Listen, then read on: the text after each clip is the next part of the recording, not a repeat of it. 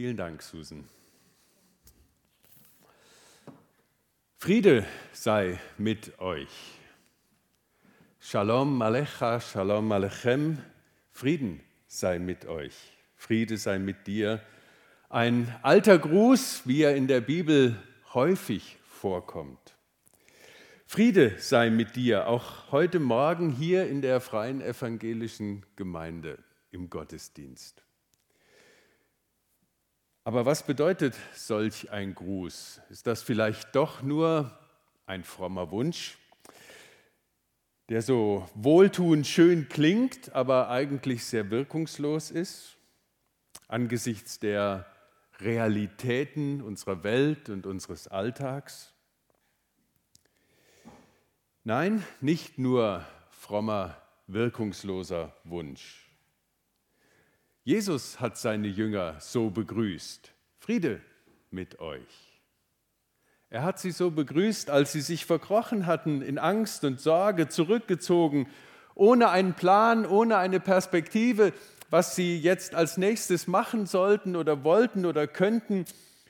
Und plötzlich steht er unter ihnen und sagt, Friede mit euch. Und Jesus Worte sind Kraftworte.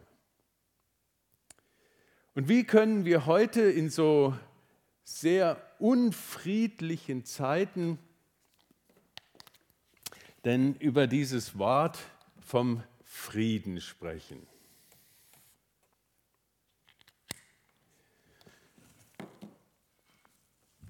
Friede sei mit dir.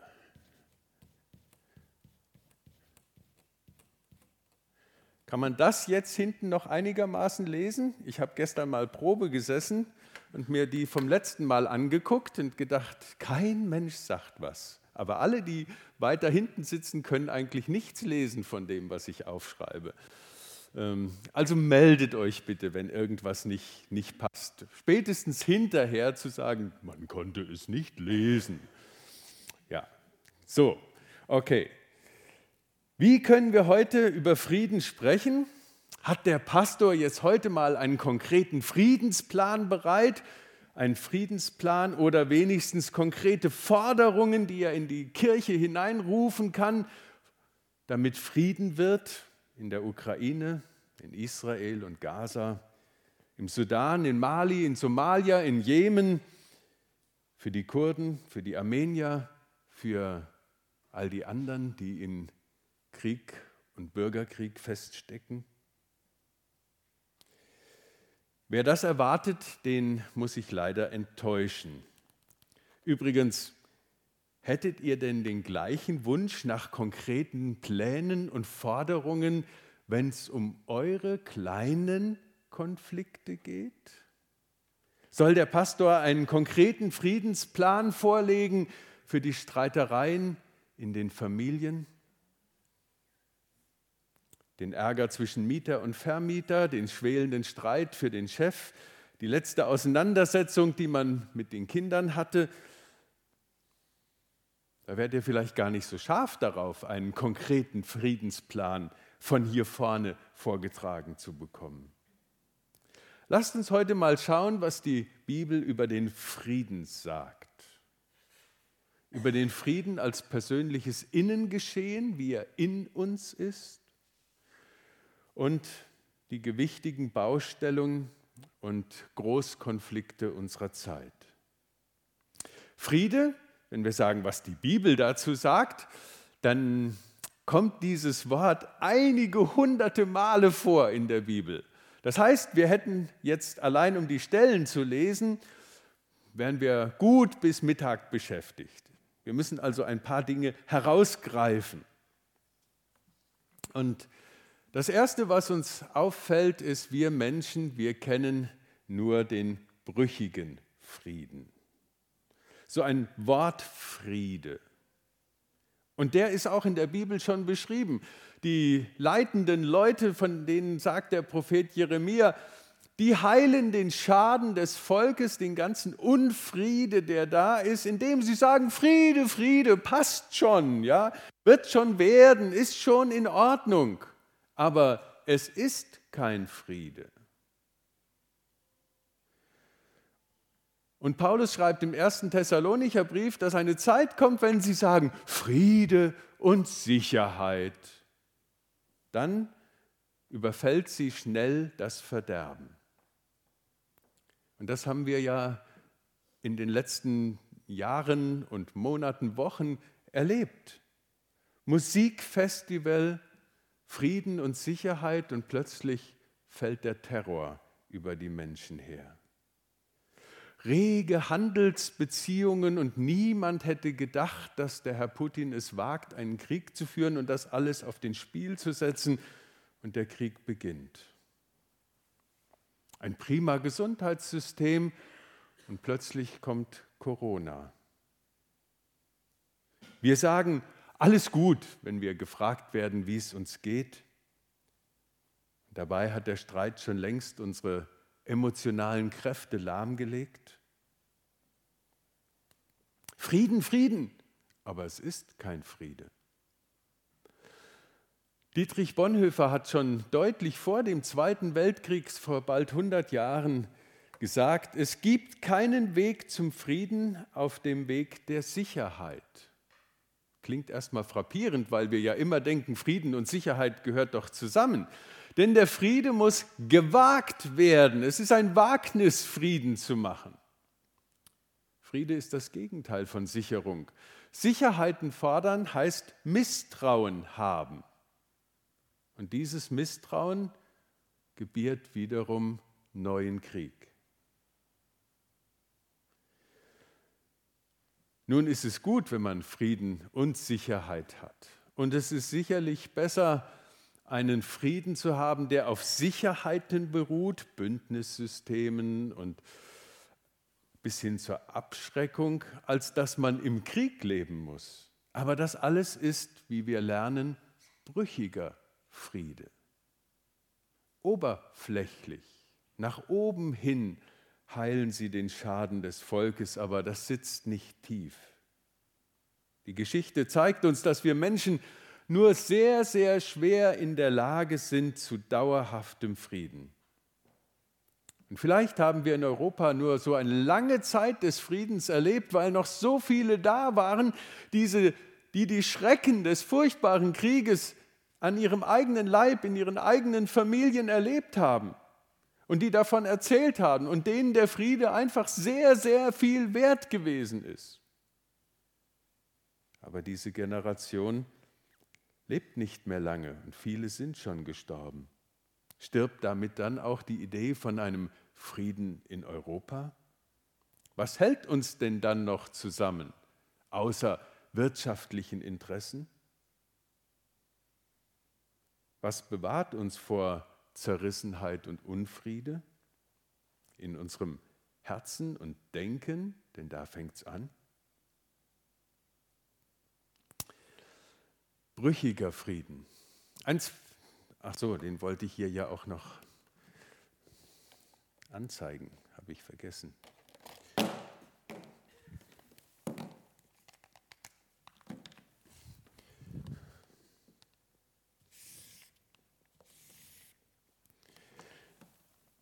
Brüchiger Frieden. Eine zweite Seite des Friedens oder Dimension, die uns in der Bibel erschlossen wird, die spricht von denen, die sich auf den ersten Blick nicht ähnlich sehen, aber doch ganz eng miteinander verwandt sind. Ja, sie treten oft zusammen auf und gehören irgendwie auch zusammen. Sie lassen sich in der Bibel nicht auseinanderbringen, Eins nicht ohne das andere, es ist nicht zu haben. Sie sind in gewisser Weise wie ungleiche Zwillinge. Und das ist Frieden und Gerechtigkeit. Ungleiche Zwillinge. Ich habe mal zwei aus dem Internet hier zusammengetragen, von denen man nicht annehmen würde, dass sie Zwillinge sind, aber sie sind Zwillinge. Frieden und Gerechtigkeit. Die Gerechtigkeit gehört zum Frieden mit dazu. Und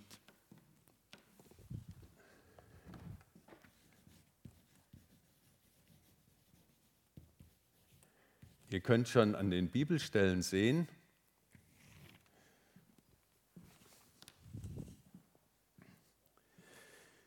da wird das in sehr poetischer Form ausgedrückt. Könnte ich doch hören, dass Gott Frieden zusagt und Gerechtigkeit und Frieden sich küssen. Lass die Berge Frieden bringen für das Volk und die Hügel Gerechtigkeit, also dass es runterfließt, so wie wenn es geregnet hat und jetzt kommen die Flüsse von den Bergen runter und es wird alles wieder grün und es wird wieder lebendig, da wo vorher Dürre und Krieg und Unfrieden war. Jetzt kommt Frieden, aber Frieden kommt immer mit Gerechtigkeit. Und gefühlt sehen wir auch ein, dass Frieden und Gerechtigkeit zusammenhängen, aber instinktiv ahnen wir auch, dass sie oft so schwer zusammenzubringen sind. Und vielleicht erinnert ihr euch noch an eure eigene Schulzeit, Kindheitstage, Familie, Großfamilie, Schule, wenn dann die Ordnungsmacht, Lehrer oder Eltern, dazwischen gegangen ist, wenn es Zoff gab zwischen den Geschwistern oder in der Klasse. Und dann ein Machtwort gesprochen wurde. Die zwei wurden auseinandergezogen, hierhin und dahin. Und dann gab es ja immer weise Lehrer und Eltern, die gesagt haben, so, jetzt vertragt euch wieder. Und was musste man dann machen? Man musste sich die Hand geben, ob man wollte oder nicht. Ja, es musste wieder Friede hergestellt werden. Und oftmals hat das ja auch einigermaßen geklappt zwischen uns Kindern.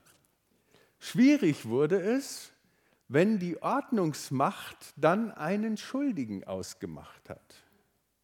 Und der Lehrer gesagt hat, du bleibst jetzt hier zum Nachsitzen. Und der andere dann grinsend davon gegangen ist. Ja. Und der, der nachsitzen musste, aber sagte, ich habe doch gar nicht angefangen, der andere hat angefangen. Es ist ja immer so, die anderen fangen ja immer an. Ja?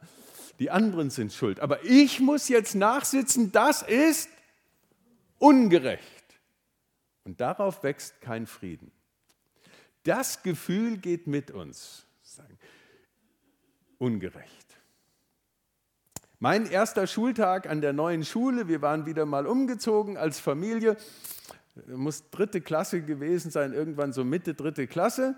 Erste große Pause und was versuchen Jungs oder versuchten Jungs damals, die waren noch nicht so friedfertig erzogen wie heute, die wollten wissen, wo gehört der Neue hin in der Hackordnung.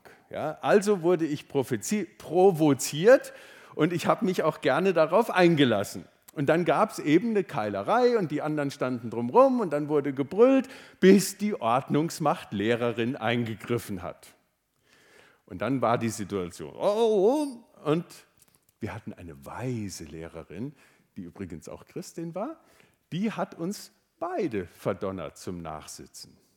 Der kleine Alexander und der kleine Traugott mussten beide nachsitzen. Es gab keinen Schuldigen, die hat wahrscheinlich geahnt, was da vor sich gegangen ist. Beide mussten wir nachsitzen. Und das war der Anfang einer wunderbaren Schülerfreundschaft. Wir haben uns hinterher nicht mehr gestritten und gezopft. Aber wie schwierig das ist, Gerechtigkeit und Frieden zusammenzubringen. Was ist denn jetzt gerecht in den großen Konflikten unserer Tage? Wer will das denn jetzt ausmachen? Wer hat denn dafür einen Weg? Und zwar so gerecht, dass Gerechtigkeit nicht ist, ich bekomme Recht und damit das, was ich gerne möchte. Diese Form von Gerechtigkeit haben wir alle gerne, ja? Also, wenn ich mein Recht bekomme und die anderen das auch so sehen wie ich, schöne Gerechtigkeit, die mag ich auch. Aber wenn jemand das in Frage stellt, was ich als gerecht empfinde, dann wird es schon schwierig. Und so stehen wir heute eben vor den Konflikten. Und niemand hat da das große lösende Wort und sagt, na ja, guck doch mal, einfach wir bringen ein bisschen Gerechtigkeit und Frieden zusammen und vertragen uns alle wieder, gebt euch die Hand und dann ist es gut. Leider ist die Sache schwieriger. Im menschlichen Miteinander gelingt auch Gerechtigkeit allzu oft nur in gebrochener Art und Weise. Das gilt für die ganz großen Konflikte und es gilt auch für die kleinen Konflikte in unseren Familien, Nachbarschaften. Die Bibel hat ein tieferes Verständnis von Gerechtigkeit. Natürlich kennt sie auch das Unrecht, ja, wenn den Witwen und Waisen die Häuser weggenommen werden von denen, die Macht haben und Geld haben und solche Dinge. Das tiefere Verständnis von Gerechtigkeit ist aber, ich gebe Gott Recht. Ich lasse Gott die Sache anschauen und entscheiden. Nicht ich nehme mir mein Recht, sondern ich gebe Gott Recht. Und das fällt uns Menschen sehr, sehr schwer. Und deswegen erzählt die Bibel vom Zusammentreffen von Frieden und Gerechtigkeit auch in poetischer Sprachweise, so wie wir es da jetzt an der Wand haben und in Bildern von der Zukunft. Das ist nicht etwas, was wir Menschen mal eben machen können. Und auch in den 90er Jahren, als wir dachten, jetzt endlich kriegen wir die neue Weltordnung, ja, Kalte Krieg ist zu Ende, jetzt kriegen wir den Frieden hin miteinander und jetzt kommt die schöne friedliche Zeit für alle, war das bald wieder gegessen und Schnee von gestern. Wir kriegen die zwei so schlecht zusammen. Bilder der Zukunft, nicht menschlich Errungenschaft. Für uns unvorstellbar, aber eine ganz große Sehnsucht. Und die Bibel spricht davon, das Reich des Friedens als Zukunftssehnsucht. Alexander der Große hat es versucht. Das römische Reich mit seiner Pax Romana, der Weltkommunismus hatte die Idee dazu, die UN, die neue Weltordnung, aber Völker lassen sich nicht einfach so im Frieden zusammenbringen. Und doch bleibt da diese Vision, wie sie der Prophet Jesaja im Anfang seines Jesaja-Buches schildert und sagt: Das habe ich gesehen als Prophet, als Schau von der Zukunft, die Gott geben wird. Es wird in dieser letzten Zeit, am Ende der Zeit, der Berg, da Gottes Haus steht, feststehen, höher stehen. Auch das ist poetische Redeweise, ja, an Bedeutung zunehmen, gewaltig sein. Und die Völker werden hingehen und sagen, hey, wir wollen zu Gott, dem Herrn, gehen. Lasst uns da hingehen und wir werden ihn fragen, dass er uns lehre und sagt, wie wir denn leben sollen, wie wir als Völker unsere Miteinander gestalten können. Gott soll uns lehren. Und dann wird Gott Weisung geben, Wegweisung, Unterweisung, auch zurechtweisen. Er wird Recht sprechen. Dann kommt Gerechtigkeit und Frieden zusammen. Und dann kommt es dazu, dass die Menschen die Schwerter zu Pflugscharen machen und kein Volk mehr lernt, Krieg zu, fü zu führen. Das aber ist ein großes Reich des Friedens, das uns noch bevorsteht. Das kommt von Gott als Königreich. Das soll eine Krone sein. Das große Reich des Friedens.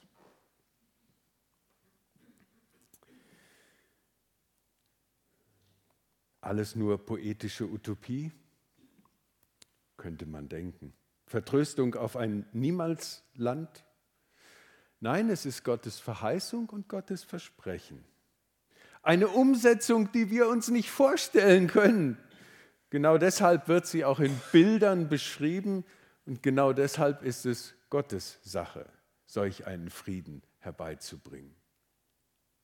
Übrigens, im Jahre Null also da ungefähr dann, als irgendwann Weihnachten war, hätte sich auch niemand vorstellen können, dass es nur wenige Jahre später eine Bewegung gibt, in der Arme und Reiche, Frauen und Männer, staatlich Privilegierte und solche, die dauerhaft benachteiligt sind, Freie und Sklaven in einer liebevollen Gemeinschaft friedlich miteinander leben.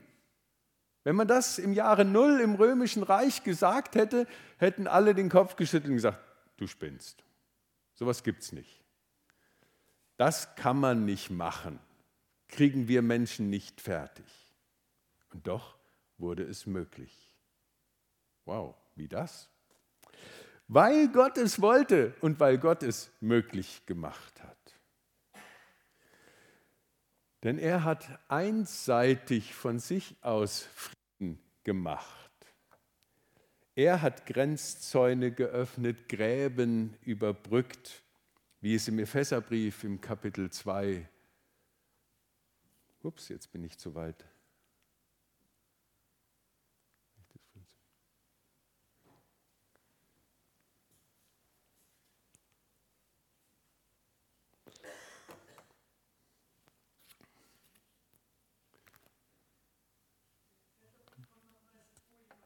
Bitte? Ah, da sind wir. Okay, genau. Ja, okay. Ah, okay. Dann die eine Folie habe ich über, die habe ich nicht angeklickt. Genau, das, jetzt sind wir da. Diese, wo Frieden und Gerechtigkeit zusammenkommen für die Völker, dieser Friede wird übrigens, und das interessiert uns heutige Menschen ja sehr, auch immer beschrieben als ein Frieden, der in die Natur hineinwirkt. Die Natur ist einbezogen, die Tierwelt ist einbezogen in diesen Frieden. Ja, Gott wird Bogen, Schwert und Rüstung zerbrechen und auch die Tiere auf dem Feld mit den Vögeln, mit dem Gewürm des Erdbodens, alle dürfen sicher wohnen. Und bei Jesaja findet sich dann diese große Vision davon, dass das Kind an dem Loch der Otter spielt und die Schlange rauslockt und die beiden sind dann ein Herz und eine Seele. Und keine Eltern springen panisch herbei und schlagen die Schlange tot, sondern es ist Frieden zwischen den Tieren und Frieden zwischen Tieren und Menschen. So, jetzt sind wir da an der Stelle. Entschuldigung. Jetzt Friede, einseitiges Friedenswerk, das Gott begonnen hat. Ja, der hat nicht mit uns Menschen verhandelt, sondern er hat Friede gemacht. Friede mit Gott. So hieß ein Buch im 20. Jahrhundert, ein frommer Bestseller von Billy Graham. Aber mal ehrlich, welcher Mensch in unserer Zeit, in unserer Kultur sagt denn, das ist ein Problem für mich, ich habe keinen Frieden mit Gott. Sondern die meisten Menschen würden heute sagen, wo ist überhaupt da ein Problem? Ich lasse Gott in Frieden und wenn der mich in Frieden lässt, dann haben wir doch Frieden, oder? Was hast du da für ein Problem, Pastor? Frieden mit Gott? Ja. Wenn es überhaupt einen Gott gibt, dann ist der natürlich friedlich. Wenn der nicht friedlich wäre, wäre es ja furchtbar. Mit so einem Gott möchte ich dann auch gar nichts zu tun haben. Aber lassen wir uns doch alle in Ruhe, dann ist Frieden da. Die Bibel und unsere Lebenserfahrung sagen uns, dass Gleichgültigkeit manchmal noch schlimmer ist als Feindschaft. Du bist mir ganz egal.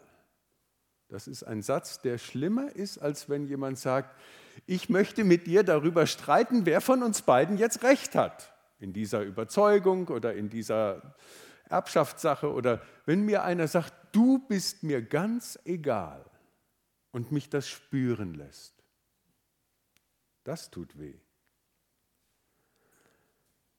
Und die Bibel sagt sehr deutlich, wenn dir Gott gleichgültig ist, dann hat nicht Gott, sondern dann hast du ein Problem. Dann haben wir Menschen ein Problem. Weil uns dann nämlich echter Friede mit Gott fehlt. Ob wir das merken oder nicht, aber er fehlt wenn wir Gott mit wohlwollender Gleichgültigkeit ablegen, ablehnen, dann schaukeln wir mit unserem Leben auf ein Dasein ohne Gott zu. Für jetzt und für immer. Und das wollte Gott nicht. Darum hat er Jesus, seinen Sohn, gesandt, um Brücke zu bauen, um Zäune einzureißen, um Grenzzäune aufzutun, zwischen Gott und mir, zwischen Gott und dir und auch zwischen uns Menschen. Er ist unser Friede. Er ist unser Friede. Und er hat den Zaun abgerissen, der zwischen Menschen stand, damals zwischen den Juden, zwischen denen, die nicht Juden waren. Und es geht durch die Geschichte durch. Immer wieder ist Gott gekommen und hat Grenzzäune aufgerissen und hat seinen Frieden hineingebracht. Und er hat Frieden mit uns gemacht.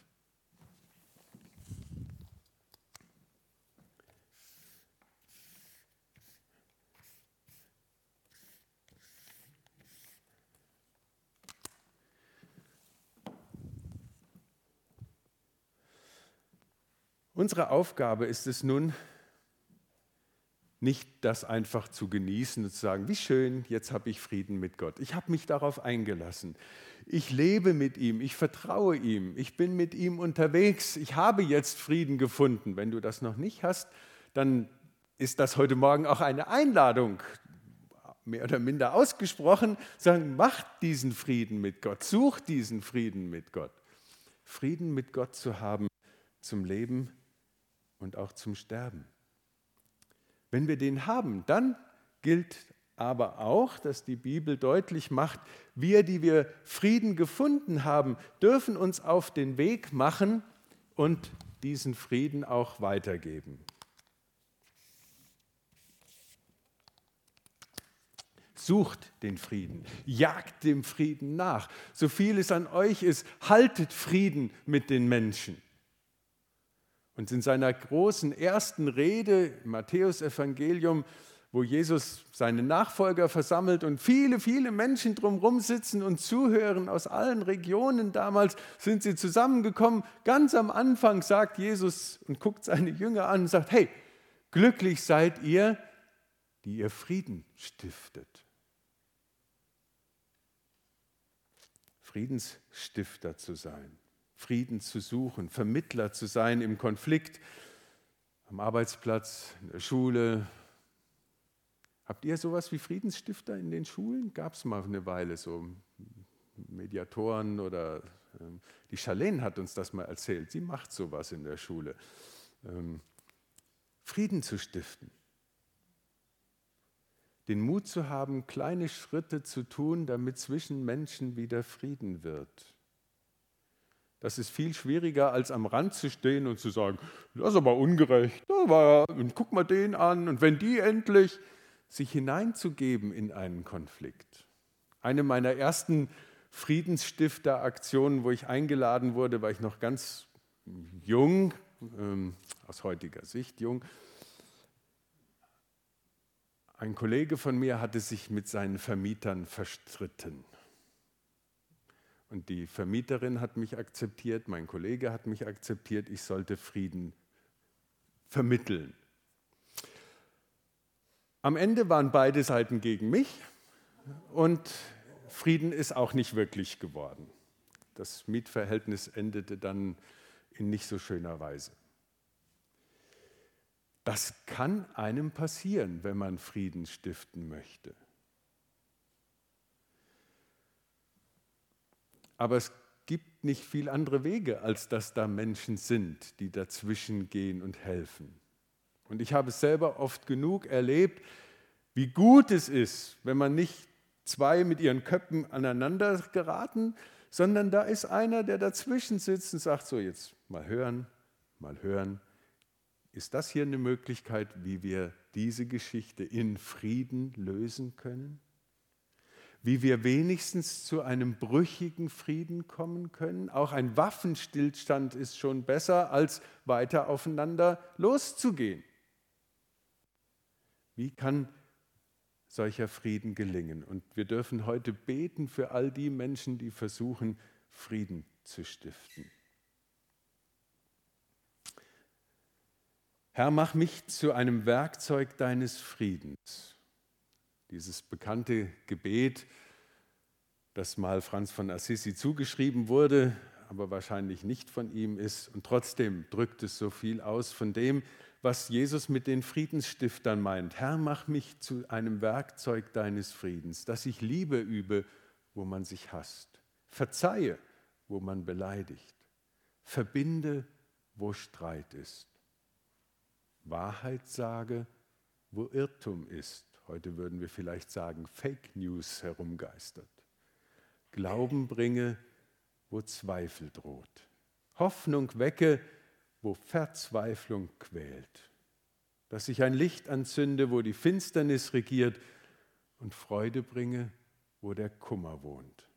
Herr, mach mich zum Werkzeug deines Friedens. Und damit sind wir beim letzten. Frieden ist auch ein Vorgeschmack. Zum Schluss kommen wir nochmal auf den Anfang zurück.